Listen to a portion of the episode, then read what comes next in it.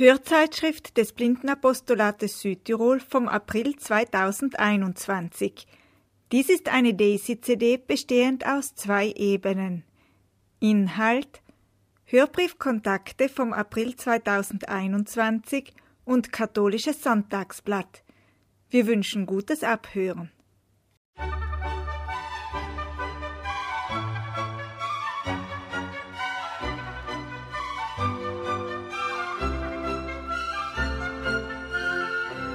Kontakte.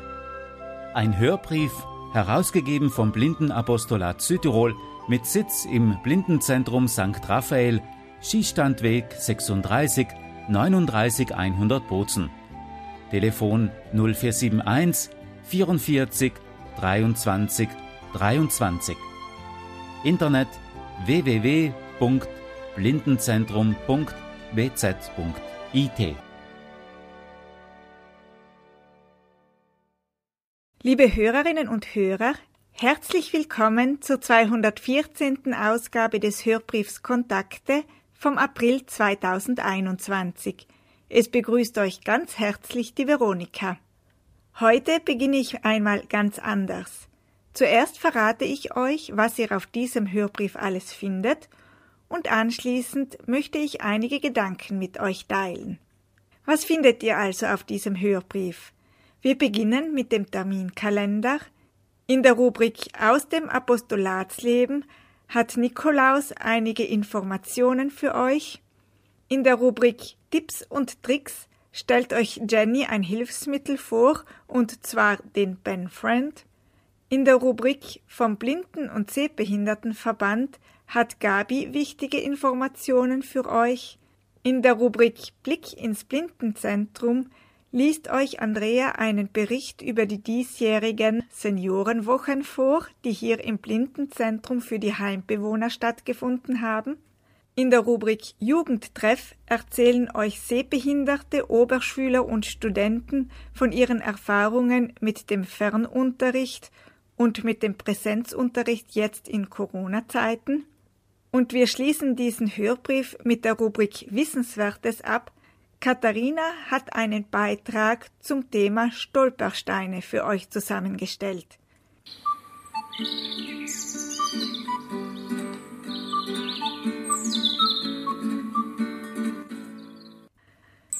Der Frühling kehrt zurück und mit ihm die vielen Vögel mit ihrem Gesang und Gezwitscher. Ich habe kürzlich ein Buch gelesen mit dem Titel Kleine Philosophie der Vögel. 22 federleichte Lektionen für uns Menschen von Philippe Desbois und Elise Rousseau. Erschienen ist das Buch 2019 im Drömer Verlag in München. Gleich der erste Text dieses Buches hat mich sehr berührt. Er erinnerte mich an die Erfahrungen, die wir jetzt in der Corona-Zeit machen, aber auch an die Karwoche, Ostern und Auferstehung. Die Autoren vergleichen das Leben der Vögel und jenes der Menschen miteinander. Das Leben der Vögel ist, so schreiben die Autoren, von Erlebnissen durchzogen, die wie ein kleiner Tod sind, auf die aber kurz danach die Wiedergeburt erfolgt. Zum Beispiel die Mauser, also die Zeit, in der der Vogel sein altes abgetragenes Federkleid ablegt und gegen ein neues, noch schöneres tauscht. Die Autoren schreiben, ich zitiere aus dem Buch, um neu geboren zu werden, müssen wir zuerst in uns etwas sterben lassen. Genau das macht der Vogel, wenn er sein abgetragenes Federkleid gegen ein strahlend neues eintauscht. Für ihn ist das lebensnotwendig. Ohne ein gesundes Gefieder kann der Vogel nicht fliegen. Das gilt auch für uns. Wenn wir uns nicht mausern, uns nicht von der Vergangenheit lösen, treten wir auf der Stelle. Beim Vogel ist die Zeit der Mauser eine Phase der Verwundbarkeit. Manchmal ist er in dieser Zeit sogar flugunfähig, was vor allem für bestimmte Entenarten gilt. Man sagt, sie befinden sich in der Schwingenmauser. Das ist ein schöner Ausdruck für die Tatsache, dass der Vogel sich für eine gewisse Zeit aus dem Leben herausnimmt, bis die wichtigen Steuerfedern nachgewachsen sind. In dieser Zeit verhält er sich möglichst unauffällig, eben weil er sich verwundbar fühlt. Er nimmt sich nichts Wichtiges vor und wartet geduldig darauf, dass die Erneuerung sich vollzieht, dass er seine alte Kraft und Schönheit wiedererlangt. Liebe Hörerinnen und Hörer, wir machen in dieser Zeit der Pandemie auch die Erfahrung, dass wir unser altes Federkleid ablegen müssen. Es ist eine Zeit, in der vieles anders geworden ist, in der wir auf so manches verzichten müssen, in der wir vielleicht sogar etwas verloren haben. Einen lieben Menschen, die Arbeit, einen geregelten Tagesablauf oder liebgewonnene Gewohnheiten. Durch die Pandemie spüren wir unsere Verwundbarkeit stärker. Gestehen wir uns die Zeit der Mauser zu, in der wir alte Federn loslassen, damit ein neues Federkleid wachsen kann. Gestehen wir uns die Zeit der Mauser zu, eine Zeit, in der wir unsere kleinen und großen Verluste betrauern können und vom Kummer genesen können. Gestehen wir uns die Zeit der Mauser zu, nehmen wir uns die nötige Zeit, um unsere Kräfte zu sammeln, eine Zeit, in der unsere Steuerfedern nachwachsen können. Steuerfedern, die wir zum Fliegen brauchen. Gestehen wir uns die Zeit der Mauser zu, in der wir uns neu definieren. Danach werden wir in neuem Federkleid schöner und stärker zurückkehren, mit der Leichtigkeit eines Vogels.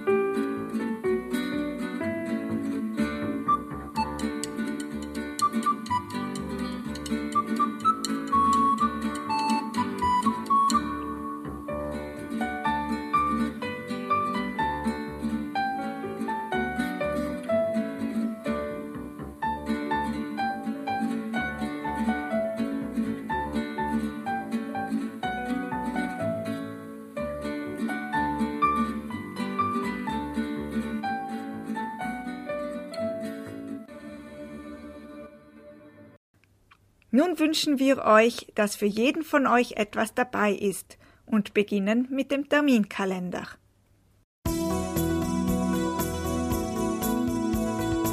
Terminkalender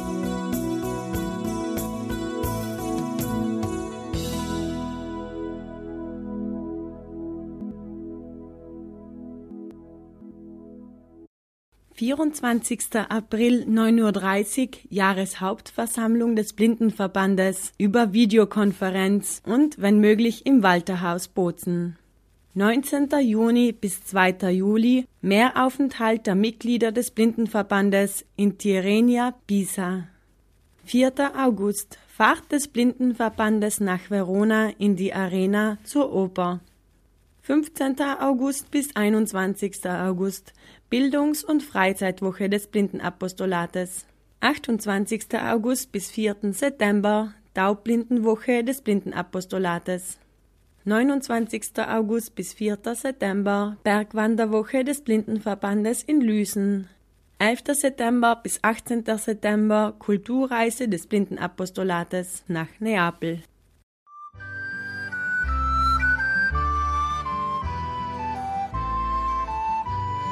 Aus dem Apostolatsleben.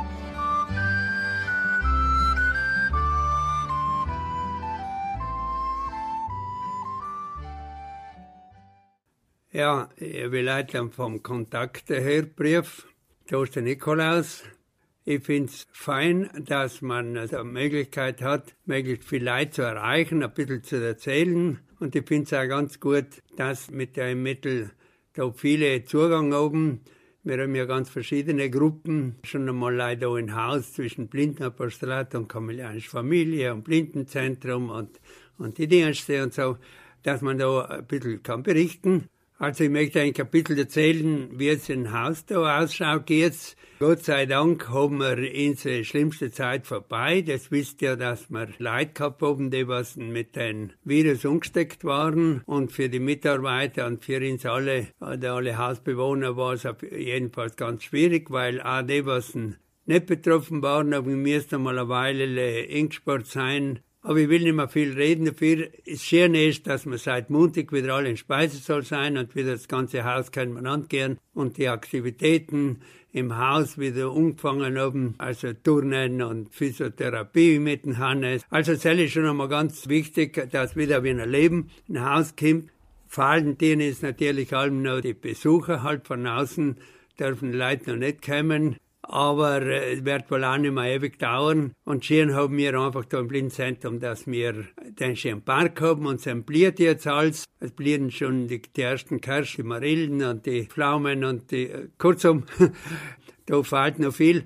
Aber jedenfalls, es bliert halt überall und es ist äh, schön, auch wenn es so kalt ist gewesen. Es kalt ist mir das heuer einfach zu lang. So lang kalt ist, ist eigentlich schon lang kein Winter mehr gewesen. Aber wir sind echt am Nachmittag und so haben wir das gut genießen gekannt. Zu unseren landesweiten Diensten möchte ich auf jeden Fall sagen, dass wenn man einen Termin ausmacht, eben wieder kommen kann. Es ist allgemein Besucher nicht, aber, aber für äh, Termine mit Hilfsmitteln oder äh, zur Veronika Beratung oder was immer. Wenn man einen Termin ausmacht, kann man wieder kommen. Das ist auch interessant, dass ihr es wisst. Und was vielleicht nicht alle wissen, also von der kamelianischen Familie aus machen wir alle Monate einen Gruß und so. Und da möchte ich nochmal zurückkommen. War einfach fein, wenn das eigentlich lieben Angehörige, die was keine E-Mail-Adresse haben, also die was nicht mit dem Computer arbeiten, wenn jemand von den Angehörigen in seine E-Mail-Adresse schreibt, dann kann man ihn halt viel besser erreichen und da haben wir wirklich oft nette Grüße drin, dass man ist zum Beispiel Hans-Jörg Krieghoff auf Ostern und der Bruder Gianni, der was ja in Thailand die ganzen Projekte betreut, die was mir dann da einreichen, aber er enten wirkt und mit den Patenkinder äh, arbeitet und kurzum mal die ganze Tätigkeit von überall her und so. Was ich sagen will, wir hätten gern E-Mail-Adressen verhängt. In Bezug auf unsere Termine wir geben einfach nicht nach. Es ist wichtig, dass wir Vertrauen haben und Zuversicht haben. Und äh, wenn es auch ein bisschen anders ist, heuer zum Beispiel am Freitag gehen wir, werden wir zehn Leute sein, gehen wir einfach Kalvarienberg, wie wir andere Jahre gegangen sein. Einige, die Luise Erspacher zum Beispiel, so wird sich gut erinnern drum, was halt extra einer gefahren ist. Und wir, wir gehen halt, um zu sagen, wir werden sicher auch Anfang Juni Weißenstein gehen, die Gruppe ist, ist äh, in sich gleich, aber wir halten Sinn und wir planen, die Bildung- und Freizeitwoche in der Lichtenburg in August zu machen. Wenn nicht etwas ganz Dummes inzwischen kommt, wird es auch stattfinden können. Und wir planen auch die Kulturreise, die selber nachher im September, was auf dem Kalender ja schon mitgeteilt worden ist. Jedenfalls, wir gehen davon aus, bei der Kulturreise ist die Bevölkerung so weit geimpft, dass man fahren kann. Ich gehe ja mal davon aus, dass es wirklich klappt bis in Herbst. Ja gut, nachher wünsche ich euch alle, dass auch Bank, das Bank ist der Frühling ja vielleicht noch wie ein Hinten auf Bozen da, dass Bank auch der Frühling alle mehr kommt und dass es kennt mehr von Haus gehen. Und äh, da bei uns, ich werde bald mal meine Blumen, meine Pflanzen vom Wintergarten aussortieren auf meiner neuen Terrasse und so. Das ist ein bisschen mein Hobby inzwischen polymiert bin, so, nachher gehe ich, ziehe ich mich zurück und bastle wie mit meinen Pflanzen. Ist ja so ähnlich Maridli Stöpfung gegangen, deshalb bin ich jetzt nicht fähig, aber ich habe echt meine Dinge gefunden. Ich wünsche eigentlich alles Gute und bleiben positiv beim Denken und zuversichtlich. Ich hoffe, dass die ungute Zeit uns nicht nur äh, ungute Erinnerungen kaltet, sondern dass wir etwas gelernt haben dabei und gewachsen sein dabei und deshalb bin ich sicher, soll ich mal so, weil es ist alles gut so, wie es ist meistens. Vielen Dank, Nikolaus. Tipps und Tricks.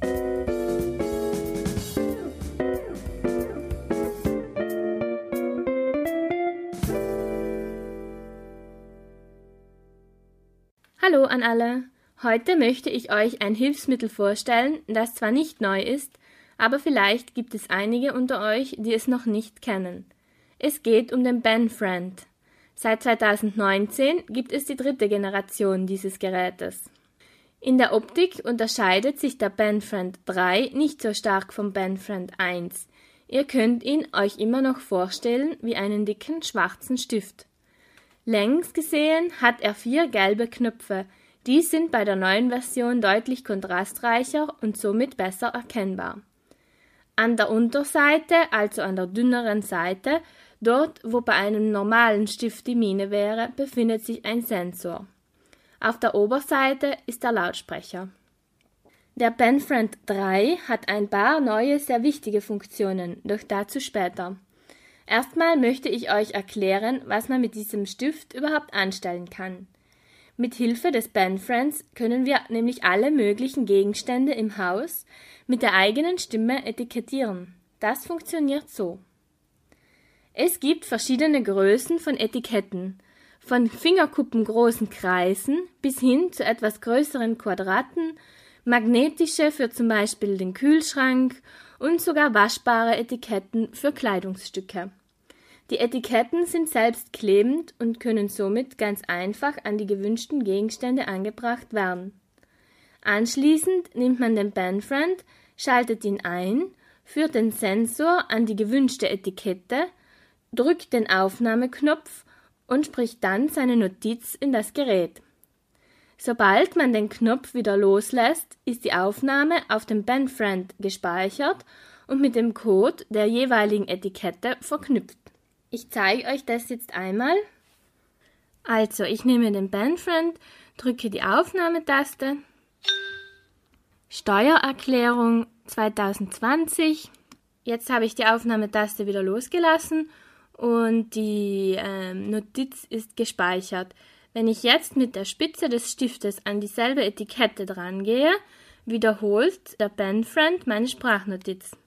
Steuererklärung 2020 und so kann ich zum Beispiel meine Dokumente sortieren und dann einfach wiedererkennen. Oder zum Beispiel auch die Marmeladengläser vom Vorjahr markieren oder eben verschiedene Kleidungsstücke, Bilder, Bücher, CDs, Medikamente, Briefe und Nahrungsmittel könnte man somit mit einer Sprachnotiz versehen. Diese Etiketten können auch beliebig oft überspielt werden Neu beim Bandfriend 2 und 3 ist die Funktion, dass die aufgenommenen Sprachnotizen über ein Computerprogramm mit dem mitgelieferten Kabel zu speichern. Das Programm heißt Label Manager und man kann es im Internet herunterladen.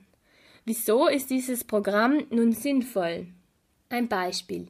Nehmen wir an, ihr habt schon über 100 Etiketten beschriftet eure ganzen Dokumente und Kleidungsstücke und ähm, Einweggläser vom letzten Jahr habt ihr mit einer Notiz versehen und plötzlich fällt euch der Bandfriend ungünstig auf den Boden oder er geht verloren, dann wäre es möglich, dass alle eure gespeicherten Audioaufnahmen verloren gehen und ihr somit alles vom Neuen aufnehmen müsst. Mit Hilfe des Computerprogrammes können die gesicherten Aufnahmen auf einen neuen Bandfriend übertragen werden und alle eure Gegenstände mit Etiketten können wie gewohnt abgehört werden. Eine zusätzliche Funktion vom Bandfriend ist, dass man ihn auch als MP3-Player mit Kopfhörer verwenden kann und somit könnt ihr damit auch Musik oder ein Hörbuch hören. Der Bandfriend 3 hat eine interne Speicherkapazität von 8 GB. Laut Hersteller wären das in etwa 250 Stunden Sprachnotizen. Der Speicher kann mit einer Speicherkarte um 16 GB erhöht werden. Hilfreich für den Start ist auch die Audioanleitung, die ihr mit dem Bandfriend direkt mit Hilfe der Verpackung abhören könnt. Dort werden euch dann alle Knöpfe und Funktionen genau erklärt. Wenn ihr noch weitere Fragen habt, könnt ihr euch natürlich gerne melden unter 0471 442 343. Ich wünsche euch allen einen guten Start in den Frühling und bis zum nächsten Mal, eure Jenny.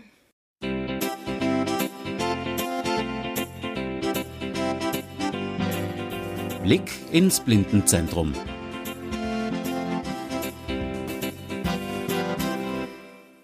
Grüß denk alle miteinander, ist die Andrea. Ich darf denk heint etwas von die Seniorenwochen im Blindenzentrum erzählen.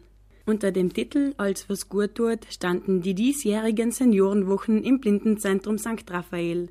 In den Vorjahren kamen Senioren aus ganz Südtirol im Blindenzentrum zusammen, um gemeinsam dem Alltag zu entfliehen, Freundschaften zu pflegen und gemeinsam eine Zeit der Stärkung zu erfahren. Da dies in diesem Jahr aufgrund der Corona-Krise nicht möglich war, wurde, um die Tradition nicht abbrechen zu lassen, die Seniorenwoche intern veranstaltet. Sie wurde jedoch auf zwei Wochen ausgeweitet, da die Vormittage bereits mit gewohnten Ablauf verliefen und somit allein am Nachmittag Programm war. Das Wochenprogramm war wieder abwechslungsreich und vielfältig. Am Montag ging es entspannt mit der Eröffnung der Seniorenwochen im Urania-Saal los. Margaret Bernter und Andrea Briet stellten das Programm der folgenden zwei Wochen vor und führten spielend in das Thema Alles was gut tut ein. Außerdem gab es im Anschluss einen religiösen Beitrag von Margaret Bernter. Am Dienstag machte Jenny mit den Bewohnern eine Verkostung von frisch gepressten Säften. Die Teilnehmer durften raten, aus welchem Obst oder Gemüse die Säfte bestanden. Nebenbei gab Jenny den Bewohnern einige Informationen über die jeweiligen Zutaten, dieses Vorgehen kam bei den Bewohnern sehr gut an. Am folgenden Tag gab es für die italienischen Bewohner eine Musiktherapie mit Veronika, bestehend aus dem Spielen verschiedenster Instrumenten und dem Singen einiger Lieder.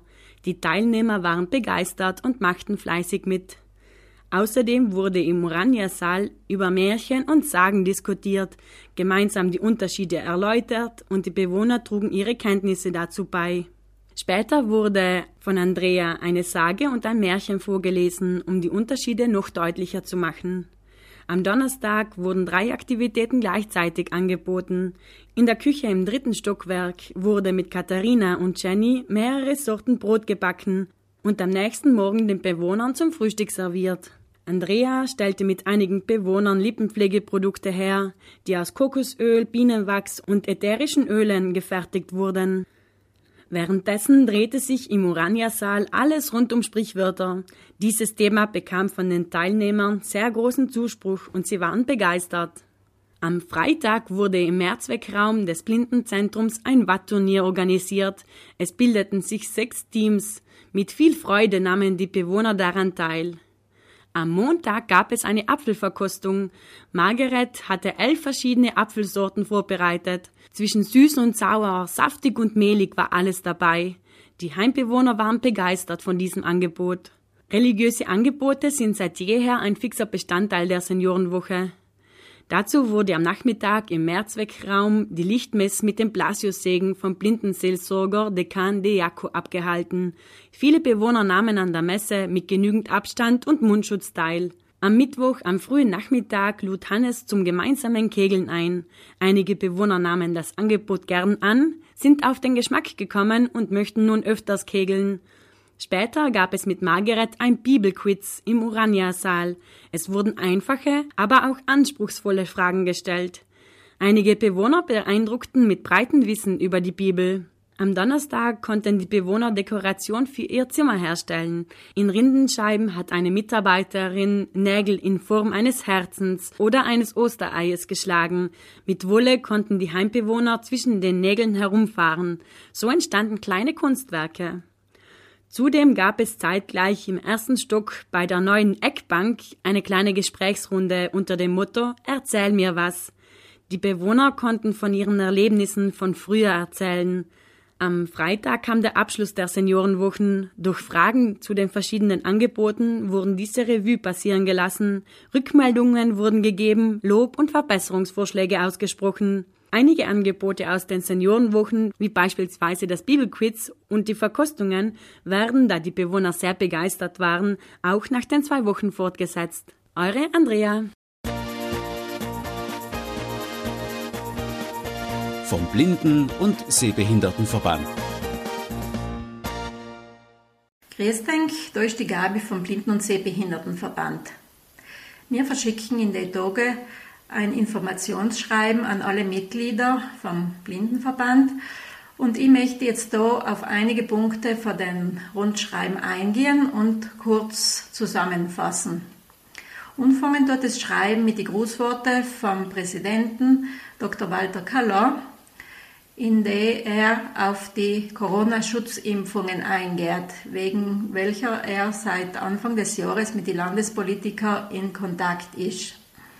Es ist kürzlich außergekommen, dass die Richtlinien vom Ministerium in Rom ein Südtirol angewandt werden, laut der Menschen mit Behinderung in schwerer Situation laut Gesetz 104 Artikel 3 Absatz 3 bevorzugt geimpft werden können. Es genügt da aber nicht die einfache Anerkennung von der Zivilinvalidität oder Zivilblindheit, sondern es muss die eigene Anerkennung des Schweregrades erfolgt sein. Und das haben eigentlich für die Blinden und Sehbehinderte nicht viele. Wir werden da weiterhin in Kontakt bleiben und eine Lösung anfragen.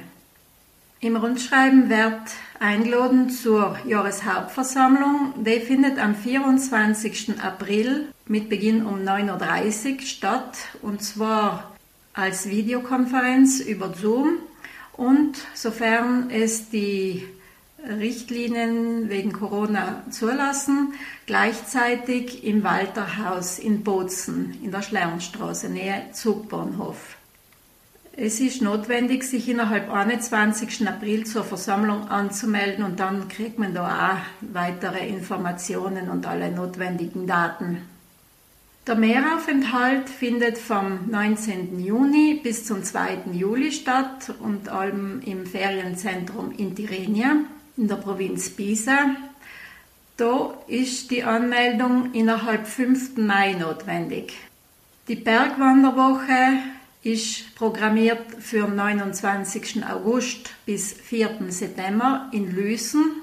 Anmeldungen bis 30. Juni. Das ist eine Woche, bei der besonders gehtüchtige Blinde und Sehbehinderte teilnehmen können. Es wird da schon ein bisschen gewandert die Fahrt nach Verona in die Arena zur Opernaufführung, das mal von der Oper Aida von Giuseppe Verdi, sollte am Mittwoch, 4. August stattfinden. Natürlich können die Sachen alle leid durchgeführt werden, wenn es die Bestimmungen wegen Corona zulassen. Wir kriegen für die Opernaufführung günstige Karten für nummerierte Plätze und um die Karten rechtzeitig bestellen zu können, ist die Anmeldung innerhalb 15. Mai notwendig. Im Informationsschreiben teilen wir nachher weiters mit, dass das Landesgesetz Nummer 46 von 1978 abgeändert ist. Das ist das Gesetz, hm, das die Renten und Zulagen für Zivilinvaliden, Zivilblinde und Gehörlose regelt. Eine positive Sache bei den Änderungen ist, dass jetzt getrennt versteuerbare Einkommen nimmer als Einkommen gerechnet werden, um eben die Rente an sich zu kassieren im vollen Umfang. Das sind Einkommen eben äh, allem Abfertigungen und manche Rentenrückzahlungen. Weitere Änderungen betreffen den Berechnungszeitraum vom Einkommen, also das verschoben auf 1. Oktober jeden Jahres und außerdem bei Erstauszahlungen wird nicht das Einkommen von zwei Jahren davor hergenommen zur Berechnung, sondern das angenommene Einkommen vom laufenden Jahr. Das sind alles Änderungen, die einzelne Leute sicherlich zugute kommen können aber jetzt vielleicht vor allem Personen, die im Jahr 2019 so Abfertigungen oder Rentennachzahlungen gekriegt haben, könnten sich mit uns in Verbindung setzen, dass wir die Sache überprüfen und eventuell könnten diejenigen um Auszahlung von der Rente ansuchen. Andererseits informieren wir in den Schreiben, dass es eben auch wichtig ist, das Einkommen oder die Einkommensgrenze für die Blindenrente zu beachten weil wenn Renten oder wenn Einkommen dazukommen, kann es sein, dass man den nachher überschreitet und dann nimmer Anspruch hat auf den vollen Betrug. Das kann zum Beispiel passieren, wenn man eine Hinterbliebenenrente kriegt für einen verstorbenen Ehepartner, dass man eben die Einkommensgrenze, die vorgesehen ist, hm, überschreitet und dann nicht mehr auf den vollen Betrag Anspruch hat, sondern der muss gekürzt werden. Alle, die da Änderungen haben, sind eben aufgerufen, sich mit uns in Verbindung setzen und, und eben, dass wir das überprüfen und die notwendigen Schritte unternehmen können. Im Rundschreiben informieren wir nachher, dass die Konvention mit ACLI erneuert worden ist. Da geht es um die Abfassung von der Steuererklärung, wo unsere Mitglieder besondere Ermäßigungen haben für die Abfassung eben von der Steuererklärung und da können Termine bei den Stellen von ACLI in Bozen, in Meran, in Brixen, Leifers, Neumarkt oder Eppan ausgemacht werden.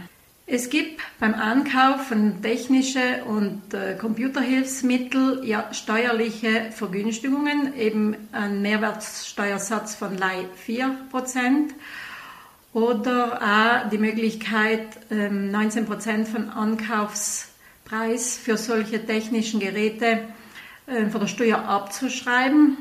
Es braucht für die steuerlichen Vergünstigungen ein eigenes augenärztliches Rezept vom Augenarzt vom Sanitätsbetrieb. Aber auf jeden Fall kann die steuerliche Vergünstigungen auch beim Einkauf äh, über Amazon genutzt werden. Und im Rundschreiben gibt es da weitere Informationen diesbezüglich. Das war eben, Amazon ist eben äh, die Internetplattform, wo man eben über Internet Sachen einkaufen kann. Und schließlich haben wir nachher noch berichtet von den Taxigutscheine für Invaliden, die in Bozen ansässig sind, also die ihren Wohnsitz in Bozen haben. Die können ja eine sogenannte Taxi Mobility Card anfragen und kriegen dann pro Fahrt, pro Taxifahrt drei Euro zurückerstattet. Und die maximale Anzahl von Fahrten, die innerhalb von einem Jahr getätigt werden können, seien auf 60 erhöht worden, also verdoppelt worden. Wie gesagt, alle Informationen seien im Detail in den Rundschreiben enthalten, das jetzt demnächst alle Mitglieder vom Blind- und Sehbehindertenverband erhalten. Und wir sind auch gerne im Büro natürlich zur Verfügung, um die Informationen genauer zu erläutern. Die Telefonnummer war 0471 97 11 17 oder man schickt eine E-Mail an den Blindenverband und zwar die Adresse info blindenverband.bz.it. Das ist für heute alles. Ich wünsche euch eine gute Zeit und grüße euch alle ganz herzlich. Viert euch die Gabi.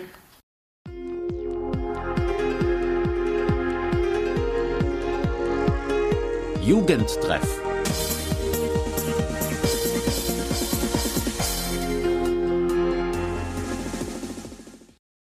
Ein Jahr Corona-Krise. Das haben besonders auch Oberschüler und Studenten zu spüren bekommen. Ich habe sehbehinderte Jugendliche gefragt, wie sie den Fernunterricht, das Lernen zu Hause und den Präsenzunterricht erlebt haben. Ich habe dafür allen über WhatsApp dieselben Fragen zugeschickt. Fünf Oberschüler und vier Studenten haben mir darauf ebenfalls in Sprachnachrichten geantwortet. Aus all den Antworten haben wir den folgenden Beitrag zusammengeschnitten. Fangen wir gleich mit der ersten Frage an. Kannst du dir bitte kurz vorstellen und uns ein bisschen erzählen, wie du hast, woher du kommst, welche Oberschule du besuchst, beziehungsweise welches Studienfach du studierst und wo du eben gerade alleweil studierst oder die Oberschule besuchst. Ich bin der Armin aus Innichen und ich studiere alleweil Physiotherapie in der Claudiana in Bratzen. Ja, jetzt bin ich im dritten Jahr, praktisch im letzten und werde wahrscheinlich halt äh, im Frühjahr 2022 ähm, einen Abschluss machen. Ich bin der Dominik Mittelberger, ich bin 16 Jahre alt und komme aus Föhren. Ich besuche derzeit die Fachoberschule für Landwirtschaft in Auer also, ich bin die Eva Ravanza, ich bin 21 Jahre alt. Ich studiere in Brixen das der sozialen Arbeit, wo ich alleweil im zweiten Jahr bin. Aber durch das, dass jetzt alles online ist, befinde ich mich im Moment in Deutschland und mache ein Praktikum, weil es aufgrund der Entfernung ja kein Problem ist. Man kann die Uni ja theoretisch überall machen. Also ich bin Diana, ich bin 15 Jahre alt, ich komme aus Neumarkt und ich besuche momentan die Hannah Arendt in Batzen. Hoi, ich bin die Lea de Cassa, bin Faxiers und besuche jetzt das zweite Jahr von der Oberschule St. Taufers. Hola, ich bin die Lea, ich komme aus Barbian. Ich mache zurzeit die erste Fachschule für Konditorei in Brixen bei der Emma Hellensteiner. Hallo, das ist die Magdalena. Ich bin 21 Jahre alt und wohne in Bretau. Seit Oktober 2020 besuche ich die Universität in Brixen. Und weil momentan ja Lockdown ist, habe ich die ganzen Vorlesungen und die ganzen Prüfungen online auf dem Computer. Ich heiße Sarah, komme aus Klausen und studiere alleweil an der Uni Innsbruck Psychologie im zweiten Semester jetzt schon. Alleweil mache ich das aber alles von daheim aus, da in Südtirol, weil es einfach weniger umständlich für mich ist man braucht ja einen Corona-Test, um überhaupt nach Österreich zu kommen. Und so ein Test ist live für die Studenten kostenlos, die nur Präsenzunterricht haben. Und das sind sehr wenige. Aber im ersten Semester hat es eigentlich ganz gut geklappt mit Hin- und Herpendeln und dann war ich dann auch die meiste Zeit in Innsbruck. Welche Hilfsmittel benutzt du so normalerweise im Studienalltag, in deinem Schulalltag? Die ganzen Unterlagen werden bei uns auf einen Klassenserver aufgeladen, auf welchen man überall eigentlich über Internet Zugriff hat. Dort man halt einen Benutzernamen und ein Passwort. Dann kann man sich auf die digitalen Unterlagen zugreifen. Wir kriegen die eigentlich nie ausgedruckter. Und um diese eben zu leisten, verwende ich eine Sprachausgabe oder halt ein Screen Ich arbeite hauptsächlich mit Computer und Sprachausgabeprogramm und nach arbeite ich auch noch mit Blattler, wo ich mir die Sachen groß aufschreibe, wie zum Beispiel in Mathematik. Und ich arbeite auch noch mit Audioaufnahmen, wo ich Sachen aufnehme auf dem Handy und nachher so lernen kann. Allerwichtigstes Hilfsmittel äh, im Präsenzunterricht mein Smartphone, mein iPhone. Wenn etwas zu weit weg war, einfach Foto gemacht, zugezoomt und basta.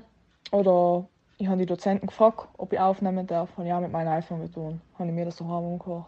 Zweitwichtigstes Hilfsmittel, besonders jetzt in der Corona-Zeit, logischerweise mein Laptop, wo ich ähm, ein Vergrößerungsprogramm drauf habe mit Sprachausgabe. Das heißt Fusion, relativ ein neues Programm. Ähm, in Anfang habe ich ein bisschen Probleme gehabt, aber mittlerweile muss ich sagen, komme ich eigentlich recht gut damit zurecht und kann eigentlich alles machen. Anderweitig ähm, habe ich eigentlich gar keine Hilfsmittel, außer dass ich, wenn ich mir Notizen mache, nehme ich halt dickere Stifte. Mein iPad kann ich höchstens noch erwähnen, also ich habe mir ein iPad geholt, weil ich kann mir da auch die Folien anschauen, weil die Dozenten laden die Folien online auch. Dann kann ich da die Folien anschauen, kann mir das so groß machen, wie ich will. Kann sie mir auch vorlesen lassen vom Programm VoiceOver. Also mir werden manchmal Kopien vergrößert, wenn ich sie nicht sehe, oder auf ein Buch Sachen vergrößert. Und schon schon ja eigentlich keine Hilfsmittel, aber ich darf manchmal, wenn ich zum Beispiel auf der Tafel etwas nicht lesen kann, dann darf ich das Handy ausnehmen und ein Foto machen und es zusammen vergrößern. Nein, ich benutze meinen Schulalltag eigentlich la die Sehbrille. Ich benutze die Vergrößerung bei der Tastatur beim Computer. Also ich mache meine Dokumente, wo mir vier kommt, die brauche ich jetzt größer, einfach mit der Maus größer oder ich frage einfach jemand, ob mir der jemand vergrößert ausdrucken kann. Von den Hilfsmitteln her verwende ich eine bessere Lampe, wenn ich etwas auf Papier ausschreibe. Sonst verwende ich auch viel das Handy als Hilfsmittel, zum Beispiel als Lupe. Ich arbeite sehr viel mit dem Computer, mit Lupensystemen und mit dem Tafellesesystem und mit dem Computer, mit der Vergrößerung. Spezielle Hilfsmittel verwende ich eigentlich gar keine. Ich versuche da so flexibel wie möglich zu sein und ich nehme mal gern mein Handy her, wenn ich etwas nicht erkennen kann, zum Vergrößern oder auch um Fotos zu machen, um mir einen Kontrast einzustellen. Jetzt ist es ja schon ein ganzes Jahr, dass das Corona uns begleitet. Was hat sich eigentlich im Laufe von dem Jahr verändert, also was die Intensität von Unterricht betrifft, was die Organisation betrifft, was die Modalitäten von Unterricht betrifft? Ja, dadurch, dass am Anfang vielleicht einen Monat so verloren haben, bis alles technisch halt auf Online-Unterricht und so ingerichtet war, haben wir praktisch eigentlich ähm, ziemlich hab ich einen Stress gehabt. Ansonsten Inhalt unterzubringen und deswegen ist es eigentlich recht anstrengend gewesen in letzter Zeit, weil sich hat da die Intensität erhöht hat. Ja, seit Anfang der Corona-Krise mal wieder umgekehrt mit Online-Unterricht. Ist eigentlich allem plus minus Durchgang ohne Pause. Besonders am Anfang haben wir ziemlich alles online gehabt. Jetzt Celeste außen man hat ziemlich ein paar Fächer wieder in Präsenz gehabt, weil eben die praktischen Fächer hat man eigentlich allem in Präsenz hochhalten gedarft, weil es eben anders nicht möglich war. So ziemlich in letzter Zeit war eigentlich ziemlich viel nah wieder in Präsenz. Ich muss sagen, es hat sich auch schon einiges geändert, wie es vor einem Jahr war und wie es jetzt ist. Das letzte Jahr, im Frühjahr, haben wir eigentlich jetzt nicht so viele Aufgaben gehabt. Es war schon auch einiges zu tun, aber nicht so viel, wie es jetzt ist. Und wir haben das letzte Jahr kaum Videokonferenzen gehabt. Jetzt haben wir eigentlich alle Tage Videokonferenzen. Es hat da für die Menge der Aufgaben stark zugenommen. Der Fernunterricht ist jetzt besser geplant für die Lehrer. Mir geht es zum Beispiel so, dass wenn ich Fernunterricht habe, dann bin ich viel, viel angelenkter und kann mich schlechter konzentrieren als in der Schule. Und halt auch, dass man die Freunde nicht so oft sehen kann, also Schulfreunde. Ja, jetzt mit dem Fernunterricht ist ja viel digital. Es ist schon fein, aber im Sozialen fällt also die Freunde und das alles fällt schon erwähnen. Aber sonst ist recht gut. Also wir haben ja jetzt schon ein ganzes Jahr Corona. Ich finde einfach seit heuer hat sich das stark geändert, weil wir einfach sehr viele E-Mails, Aufgaben oder auch Videokonferenz haben. Und die E-Mails kommen einfach nicht bei den gleichen Orten, sondern bei zwei verschiedenen Apps. Und dann ist gleich einmal eine Komplikation.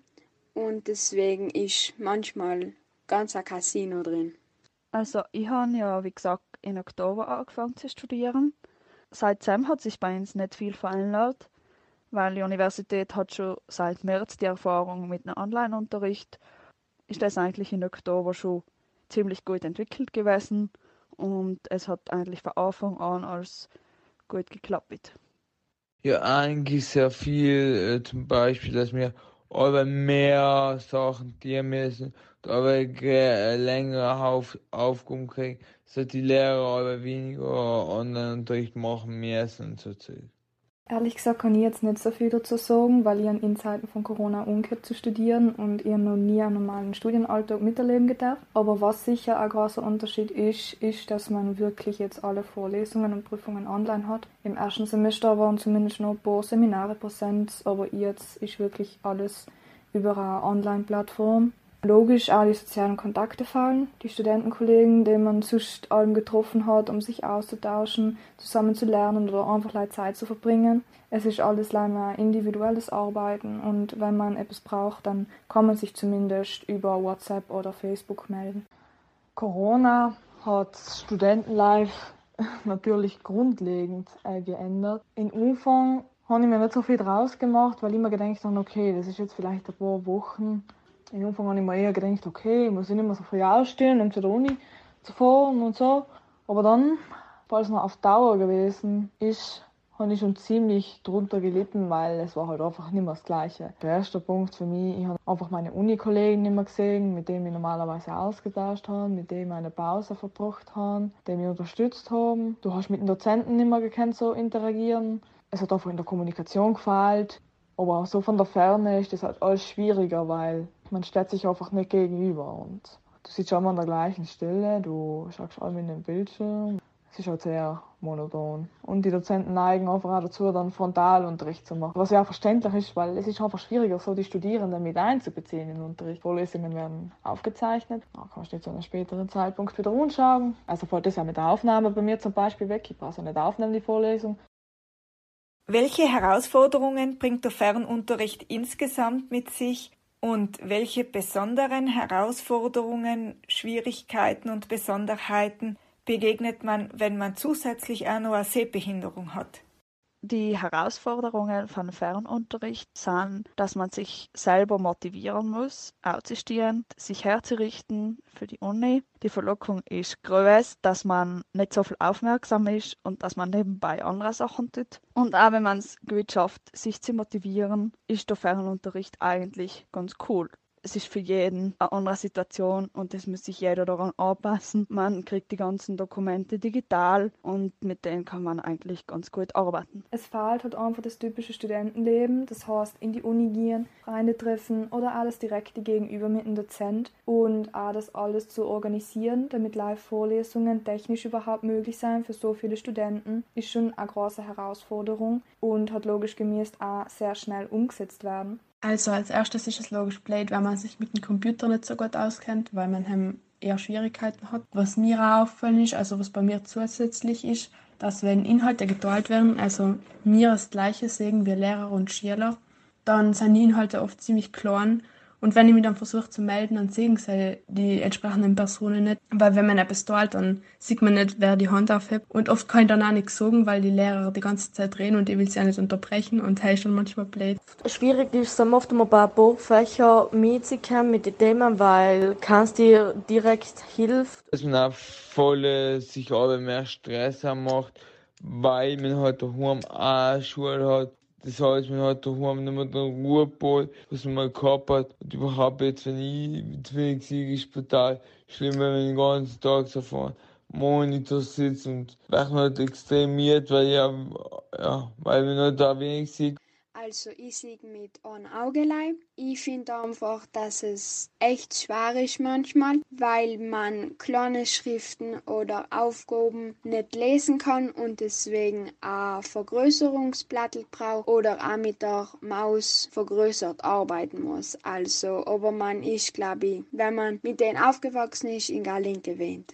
Nächste Herausforderung ist halt mit der Internetverbindung. Wenn die Internetverbindung spinnt und man kann ja nichts dafür, kannst du auch nichts dienen, nicht? Aber ist halt noch lästig. Dann kommst du nicht mit bei der Uni oder kannst nicht teilnehmen oder irgendwas. Ja, ist halt der Beruf perfekt. Was halt da ist, äh, du musst ja die Prüfungen auch online machen. Das muss halt auch schnell gehen. So, als wenn du noch, ein Sehproblem, Sehhandicap hast, wie ich schon vorhin gesagt habe, du kannst nicht so gut kommunizieren. Du kannst nicht gleich sagen, ah, jetzt brauche ich Hilfe oder sowas. Du bist vor einem Laptop und es fällt nicht so auf, dass jemand ist mit einem Sehhandicap. In digitaler Form ist halt nochmal anders. Weil dann heißt jetzt öffnen sie das, jetzt sind sie Zell, jetzt gehen sie in Breakout Rooms, also in Gruppen, da verbinden, sein verbinden und dass man da schnell gehen.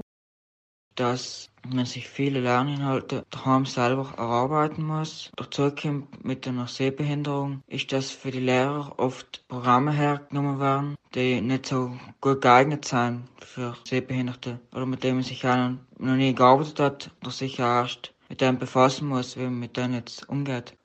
Es hat oft einfach oft eine gewisse Zeit ähm, gebraucht, bis ich persönlich habe verstanden und wie die Plattform für sich funktioniert, wie man ein Meeting beitritt, wie ja die Tastenkombinationen dafür sind, wie man halt am besten damit eben umgeht. Solange man Alben während zwei verschiedenen Plattformen, was man halt Alben verwendet hat, auf die Sam blieben ist, dann ist das eigentlich schon gegangen. Sam war eigentlich, was mir fast noch besser gepasst hat, wenn sie auf Google Classroom die äh, Videos geladen haben und dann hat man sich einfach anschauen gekannt, wo man gewählt hat. Dann hat man auch unbedingt vier Stunden am Hucken gemisst und hat da sehr schön nacheinander im Anschauen gekannt, wo man halt Weil gehabt hat und wenn man halt mitgeschrieben hat, hat man gekannt, haben wir stoppen, wenn man mit Mitschreiben, mit mitkommt, ist aber eigentlich recht angenehm. Aber wie gesagt, eben für alle Unterrichtsfächer ist sicher Online-Unterricht geeignet.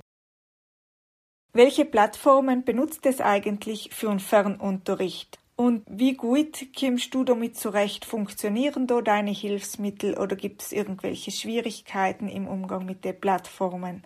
Der Unterricht schaut bei uns so aus. Wenn wir Vorlesung haben, machen wir eine Videokonferenz mit der Plattform Microsoft Teams. Da schalten sich alle Studenten dazu und eben auch der Referent von der jeweiligen Vorlesung. Die ganzen Leute haben die Videokamera eingeschalten. Das heißt, man sieht die ganzen anderen Studenten, man sieht von ihnen die Gesichter. Und die jeweilige Person, was redet, also meistens der Referent, hat auch noch das Mikrofon eingeschalten. Das kann man ganz leicht mit Tastenkombinationen aus- und einschalten, je nachdem, wie es braucht. Der Referent hat die Möglichkeit, uns eine Präsentation zu zeigen. Das ist praktisch wie in einem Klassenzimmer die Tafel. Und da stehen Informationen eben, was er gerade sagt Parallel gibt es dann auch noch die Möglichkeit, in der Plattform Dokumente zu teilen. Wenn wir jetzt eine Übung machen müssen, dann finden wir da das Dokument und können das auf unserem Computer ausziehen. Und also habe dann auch die ganzen Videokonferenzen und Dokumente übersichtlich in virtueller Form. Also für die Videokonferenzen haben wir da Microsoft Teams und Heimkamera mit Lehrer oder so schreiben, also heißt auch für die Kommunikation ziemlich gut. Und haben werden uns auch manchmal Dokumente angeladen. Also das meiste machen wir über Microsoft Teams, aber wir haben auch noch ein digitales Register, halt wird allerdings beim Präsenzunterricht auch benutzt. Wir verwenden für die Videokonferenzen das Microsoft Teams. Für den Austausch für Dokumente verwende ich das digitale Klassenregister oder ich schicke die Dokumente in die Lehrer über E-Mail. Mittlerweile klappt es recht gut mit den Programmen. In Anfang hat es schon ein bisschen Schwierigkeiten gegeben, weil ich mir dann so gut ausgekannt und die mich selber erst mit inlernen, wie das in überall geht. Aber jetzt geht es eigentlich recht gut. Die meiste Zeit benutzen wir Microsoft Teams. Was halt einfach ein bisschen ein Problem oft damit dass wenn man als Schüler vor dem Dozentin steigt, sind Dozenten mehr reinkommt. Und ähm, zusammen ich halt ein, zwei Mal mit ihm Probleme gehabt, besonders ähm, wo ein neues Update war, wo man eben nach über den Kalender ins Meeting einsteigen gemisst hat. Aber hat ein bisschen die gewähnt, bis es rausgefunden haben. Zweimal haben wir Skype verwendet. Das ist ehrlich gesagt auf dem Computer ein bisschen unübersichtlich. Aber aber es geht eigentlich schon. Äh, ein, zwei Mal haben wir Google Meet verwendet. Das ist eigentlich auch recht übersichtlich und ab und zu ist es immer so gewesen, dass sie auf Google Classroom einerseits die Videos für die Vorlesungen geladen haben, wo halt der Dozent eine Aufzeichnung gemacht hat, wie er Vortrag und plus meistens noch die PowerPoint separat ähm, Dokument und das hat eigentlich auch recht gut geklappt. Was bei Classroom ein bisschen das Problem ist, dann kriegt man ja so einen Code zugeschickt, mit dem man die Videos aktivieren kann. Einem ist halt oft ein bisschen aufzupassen, dass man ihn richtig schreibt. Seltener verwendet man Zoom. Mir persönlich passt Teams besser, aber wahrscheinlich leider, weil ich es halt mehr gewöhnt bin. Zoom äh, verwendet man leider bei einer Vorlesung und sonst allgemein äh, sind ja unterschiedliche Plattformen bei der Uni Bozen. Da gibt es das sogenannte OLE, wo die Dozenten ihre Folien einladen.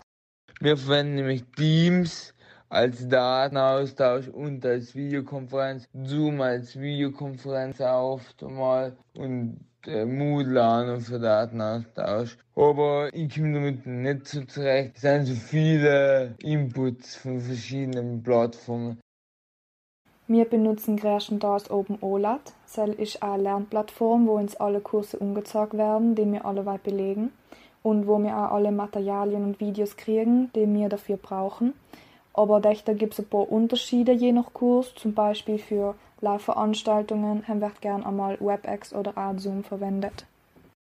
Ich habe auf dem Handy und auf dem Laptop Teams oben und noch ganz viele andere Apps, was wir für die Schule brauchen. Aber am meisten nehmen wir ähm, OneDrive, Teams und Outlook. Also bei Outlook kriegen wir Alben meistens die E-Mails. Bei OneDrive können wir die ganzen Unterlagen speichern, wo wir sie nachher Alben zu 100% oben haben. Und bei Teams haben wir die Videokonferenzen und dann kriegen wir auch die Aufgaben. Das geht eigentlich ganz gut, wenn die Internetverbindung auch mit tut. Wie geht das mit den zugeschickten Arbeitsmaterialien? Werden die für deine Bedürfnisse ungepasst oder musst du da selber noch relativ viel dienen, damit sie dir zugänglich sein? Mit den Arbeitsmaterialien geht es eigentlich mittlerweile recht gut. Mir ist es so, dass mir die Integrationslehrperson überarbeiten tut. Anfang hat man schon oft mal gezogen, dass sie es dienen sollen, nur mal die Lehrer darauf hinweisen. Aber jetzt ist es nicht so, dass wir mit selber etwas viel überarbeiten. Auf der Anzahl der Sachen, aber es ist eigentlich schon gegangen.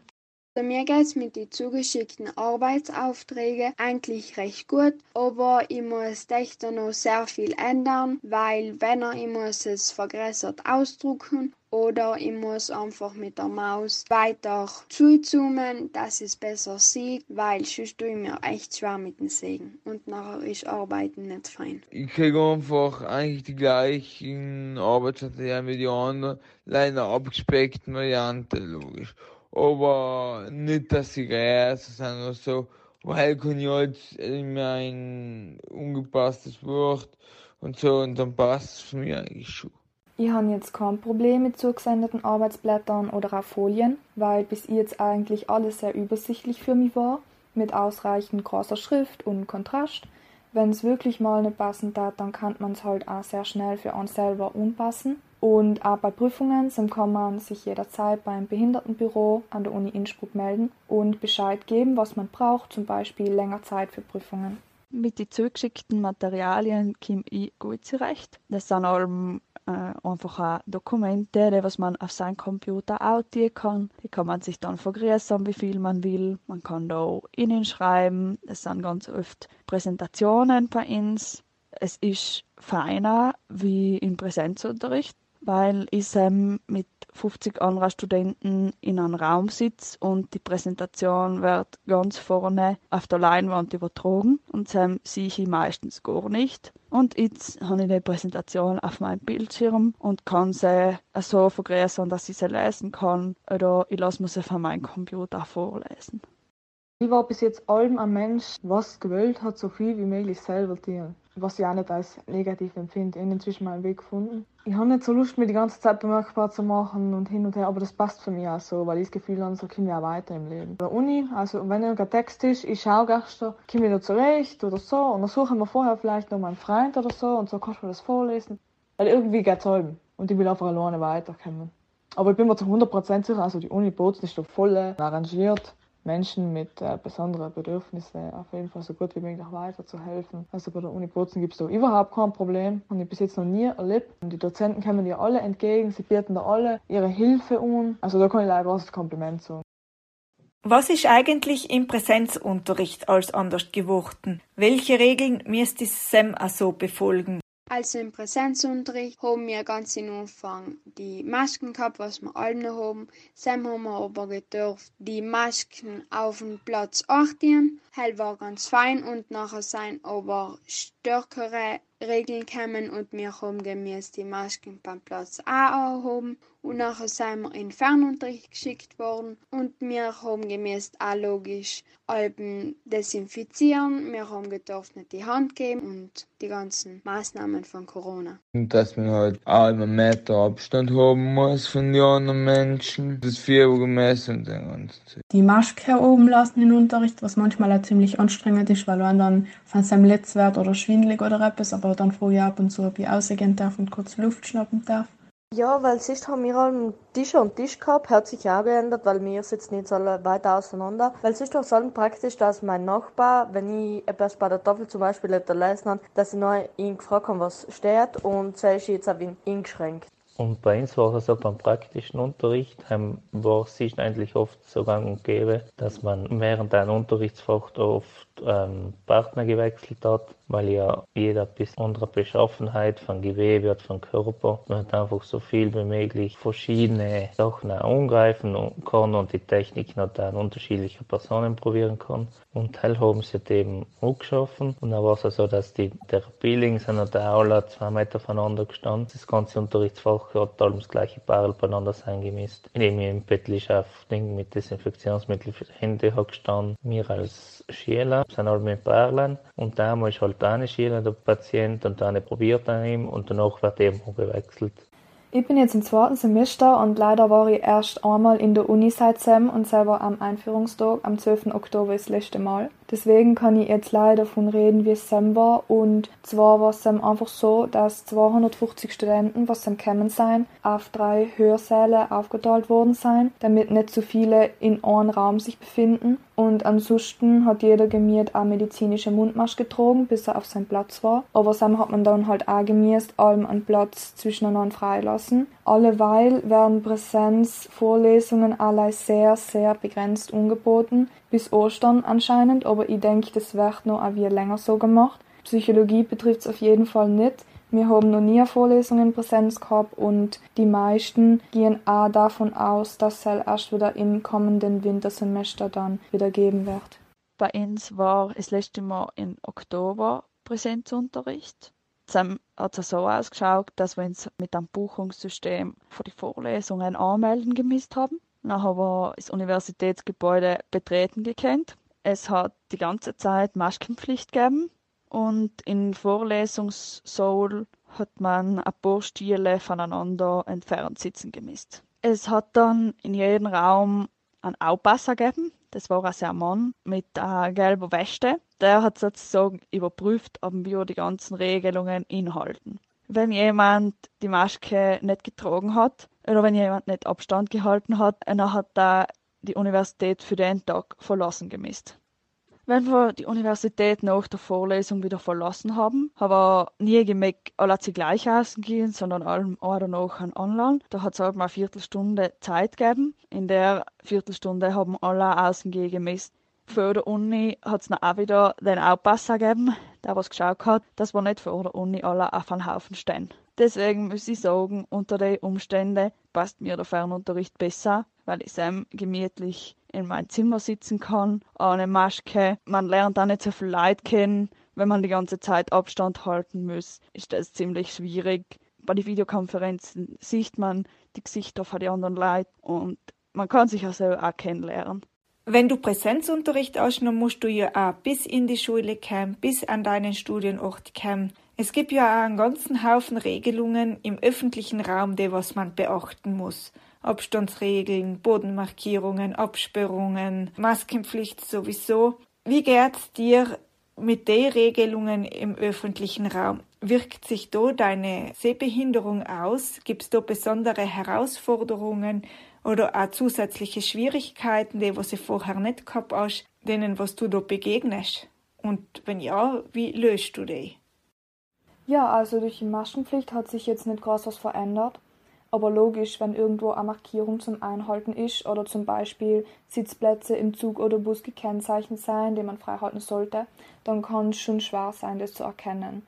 Aber jetzt ist es eher ein bisschen besser geworden, sodass man im Zug nicht mehr jeden zweiten Platz freilassen muss was halt für mich auch ein bisschen ein Problem ist, dass man zum Beispiel im Zug darf man ja länger bei gewissen Tieren länger einsteigen, bei gewissen länger aussteigen und halt eben dieselben Film, wo man jetzt aussteigen darf und wo man halt einsteigen darf, weil ich halt ein bisschen ein Problem jetzt in dem Sinn. Und was halt auch ein bisschen dazu kommt, halt ist eher meine persönliche Wahrnehmung. Oder wenn man eine Person ähm, um Hilfe fragt und sie nachher halt fragt, ob man halt sich hinhängen will oder so, das sagt man, dass man halt auch oft etwas, ob man halt wirklich sich jetzt inhängen soll, weil, oder das halt oft ein bisschen eine komische Situation, weil man hat auch nicht ganz ähm, auch für sich selber etwas, ähm, wie man sich halt verhalten soll. Und so eigentlich in das jetzt fast so gelöst, bin ich davor auch schon meistens mit die Mitschülerinnen in und ausgefahren, weil eben zwei von meinen, von meinen Studiengang sind eben verbunden und ich eigentlich die Situation so gelöst.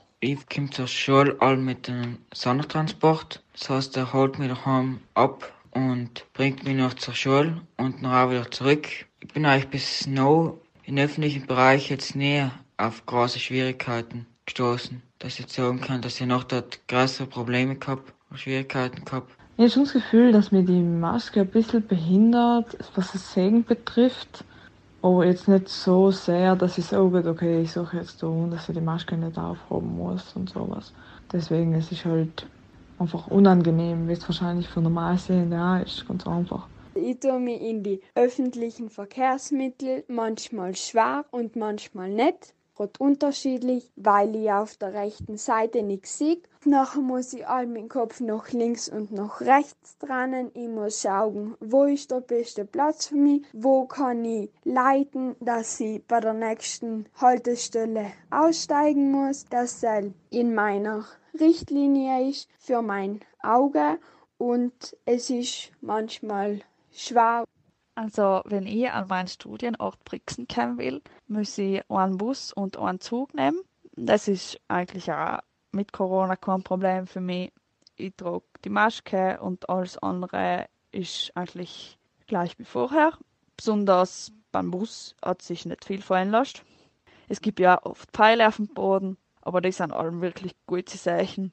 Wenn man mit dem Blindenstock unterwegs ist, hat da niemand jemals zu mir gesagt, dass ich falsch gehe, wenn ich einmal falsch unterwegs ähm, war, weil ähm, haben die Leute eigentlich schon Verständnis. Und die letzte Frage. Gibt es etwas, was jetzt im Unterricht Corona-bedingt eingeführt worden ist, was für die mit Sehbehinderung praktisch geworden ist, was angenehm war und was für nach Corona beibehalten werden soll? Ja, so schlimm die Krise auch ist, denke ich, dass es auf jeden Fall auch positive Sachen gibt die sich in den letzten Jahren gut entwickelt haben.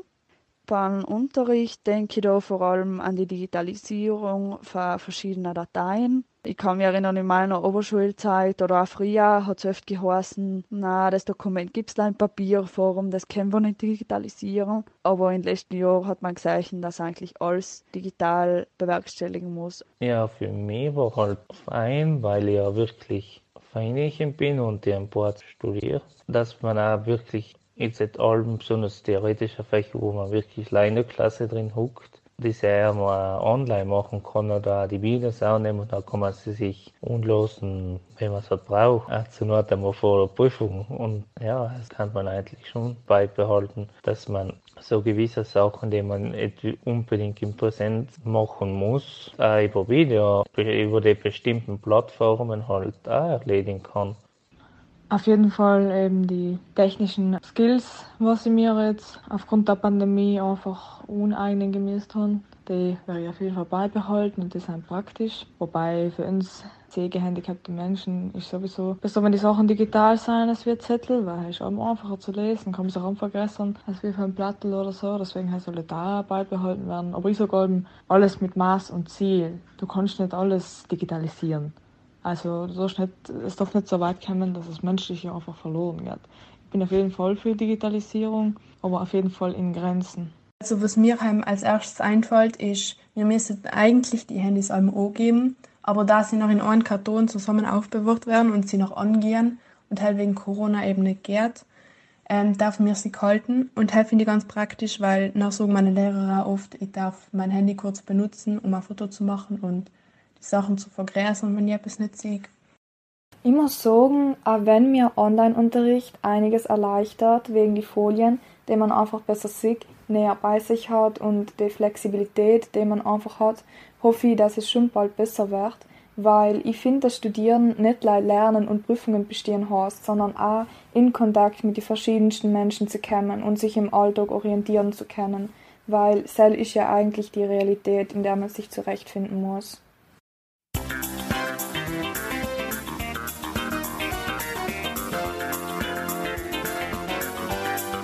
Wissenswertes.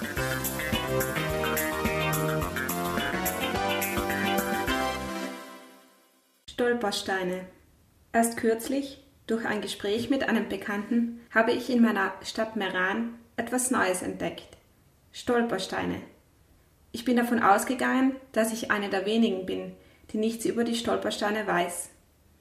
Durch Gespräche mit Freunden und Freundinnen, Familienmitgliedern und Bekannten ist mir bewusst geworden, dass Stolpersteine recht unbekannt sind.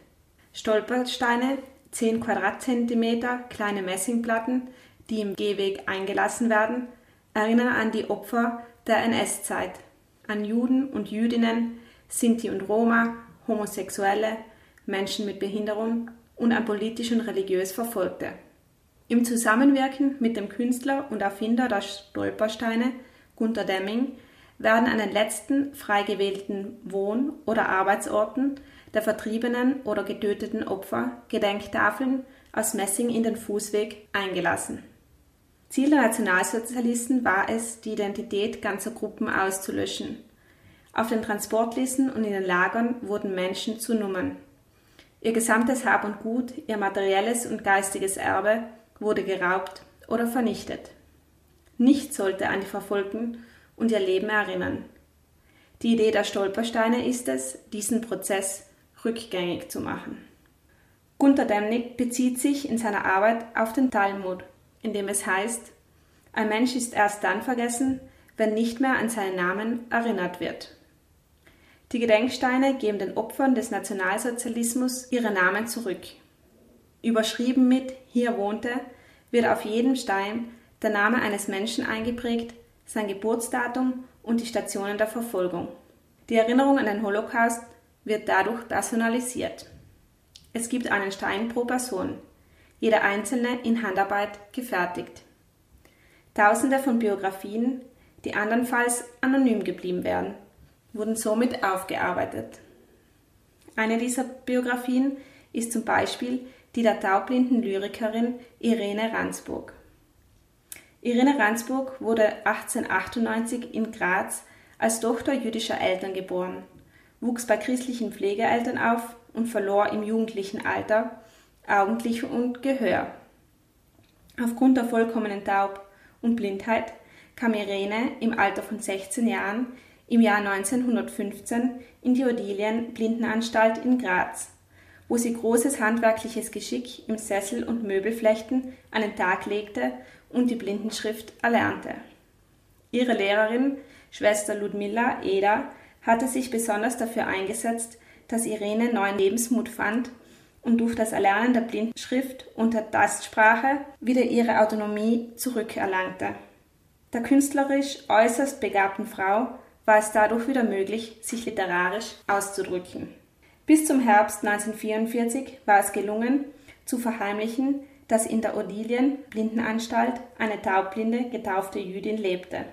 Irene Reinsburg wurde jedoch am 21. September 1944 von der Gestapo abgeholt und ins KZ Theresienstadt verschleppt. Am 28. Oktober wurde sie ins Todeslager Auschwitz-Birkenau überstellt und ermordet. Von einer Zeitzeugin wurde überliefert, dass sie in ihrem Abschiedsbrief allen verzieh, die schuld an ihrem Verrat waren. Der durch das nationalsozialistische Regime gewaltsam verübte Mord an der Lyrikerin stand und steht stellvertretend für die unzähligen Menschen, die aufgrund ihrer Abstammung, religiösen Gesinnung oder ihrer körperlichen Behinderung verfolgt und ermordet wurden. In Erinnerung an die taubblinde jüdische Schriftstellerin Irene Ransburg wurde 2016 in Graz der erste Stein in Breilschrift verlegt. Laut der Historikerin Linde Appel seien detaillierte Nachzeichnungen, wie zum Beispiel die von Irene Ransburg, unter anderem dazu da, die Betroffenheit, die die Auseinandersetzung mit dem Holocaust erzeugt, durch Demings Projekt zu verarbeiten und öffentlich Empathie mit den Opfern zu demonstrieren. Außerdem haben sich mittlerweile die Verlegungen der Steine zu einem Moment des Kennenlernens entwickelt. Es gibt immer wieder Fälle, in denen die Mitglieder einer Familie zum ersten Mal zusammenkommen oder voneinander erfahren, da sie über die ganze Welt verstreut leben. Oft betritt ein Großteil der Angehörigen und Überlebenden zum ersten Mal oder zum ersten Mal wieder den Boden des Landes, das sie vertrieben hat. Zudem kann die Platzierung im öffentlichen Raum den Blick auf die nationalsozialistischen Verbrechen verändern. Die Verbrechen begannen nicht in den Konzentrations- und Vernichtungslagern. Diskriminierung und Verfolgung setzten bereits in den Gemeinden ein. Wichtig ist Gunter Demming, dass die Initiative zu den Verlegungen nicht von ihm, sondern von der Gesellschaft ausgehen. Der Wunsch nach den Gedenksteinen kommt von unten, das heißt von Angehörigen und Initiativen. In mehr als 5000 Orten in Europa recherchieren Menschen die Lebensgeschichten der Verfolgten und Ermordeten. Sie kümmern sich um Genehmigungen für die Verlegung der Steine, schaffen Öffentlichkeit, organisieren ein Rahmenprogramm, suchen weltweit nach den Angehörigen der Opfer. An den Steinen kann man daher auch den Wunsch vieler Europäer und Europäerinnen nach Aufarbeitung und Erinnerung ablesen. Die Stolpersteine sind Teil der europäischen Vergangenheitsbewältigung. Das Projekt erntet jedoch auch Kritik. Es gibt zum Beispiel Städte wie München, die die Genehmigung des Projektes ganz verweigern. Eines der Hauptgründe gegen die Steine sei die Tatsache, dass sie im Boden liegen und die Möglichkeit bestehe, dass Passantinnen auf die Namen treten. Dieser Einwand ist nicht völlig von der Hand zu weisen. Außerdem werden die Steine teils beschmiert, verklebt und herausgerissen. Dagegen halten ließe sich jedoch, dass die meisten Menschen gar nicht auf die Steine treten. Zudem entgegnet der Erfinder der Steine diesem Kritikpunkt, wer eine Inschrift auf einem Stolperstein lesen will, muss sich automatisch vor den Opfern verbeugen. Außerdem wird kritisiert, dass die verlegten Steine keine Informationen zum historischen Kontext bieten. Gunther Demnig hingegen hat dies konzeptuell ganz bewusst so angelegt, da er ein gedankliches Stolpern provozieren wollte. Die Steine sind keine Informationstafeln, sie sollen stutzen lassen. Zudem ist es in vielen Orten Europas mittlerweile möglich, sich über Smartphone-Apps über die Biografien der Personen zu informieren. Kritik hin oder her. Initiativen wie diese schaffen Raum zum Nachdenken, Diskutieren, Aufarbeiten der Geschichte und zu einem Neudenken einer inklusiveren Gesellschaft. Die Reichweite des Projektes spricht für sich. Über die Jahre haben sich die Stolpersteine zur weltweit größten dezentralen Gedenkstätte entwickelt. Europaweit wurden bereits über 70.000 Steine in 24 Ländern eingelassen. Das Projekt strahlt inzwischen sogar über Europa hinaus. Seit Oktober 2017 erinnern vor einer Schule in Buenos Aires Stolpersteine an die Kinder, die zwischen 1933 und 1945 aus Europa fliehen mussten. Viele Länder lassen sich inspirieren. In Argentinien wurden Fliesen für die Opfer der Militärdiktatur verlegt. In Moskau und St. Petersburg bringen Menschen nach dem Vorbild der Stolpersteine Plaketten an Häusern an, in denen Opfer der stalinistischen Herrschaft wohnten. Auch in Meran, wie zum Beispiel in der Schaffer- und Otto-Huber-Straße und Bozen, unter anderem in der Sparkassenstraße und in der Leonardo da Vinci-Straße, gibt es einige dieser Stolpersteine. Im Internet sind Stolpersteine auch als Hörstolpersteine zu finden. Unter hörstolpersteine.net können zum Beispiel Beiträge aus Salzburg, Hamburg, Halle, Erfurt, Linz und Nürnberg gehört werden. Liebe Grüße, Kathi. Wir sind nun am Ende dieses Hörbriefes angekommen. Wir hoffen, dass für jeden von euch etwas dabei war und wir freuen uns darüber, dass diesmal so viele verschiedene Leute diesen Hörbrief mitgestaltet haben. Wir wünschen euch, dass jetzt im Frühling der Gesang der Vögel und die warmen Sonnenstrahlen auch euer Herz erwärmen. Bis zum nächsten Mal. Veronika und Andrea.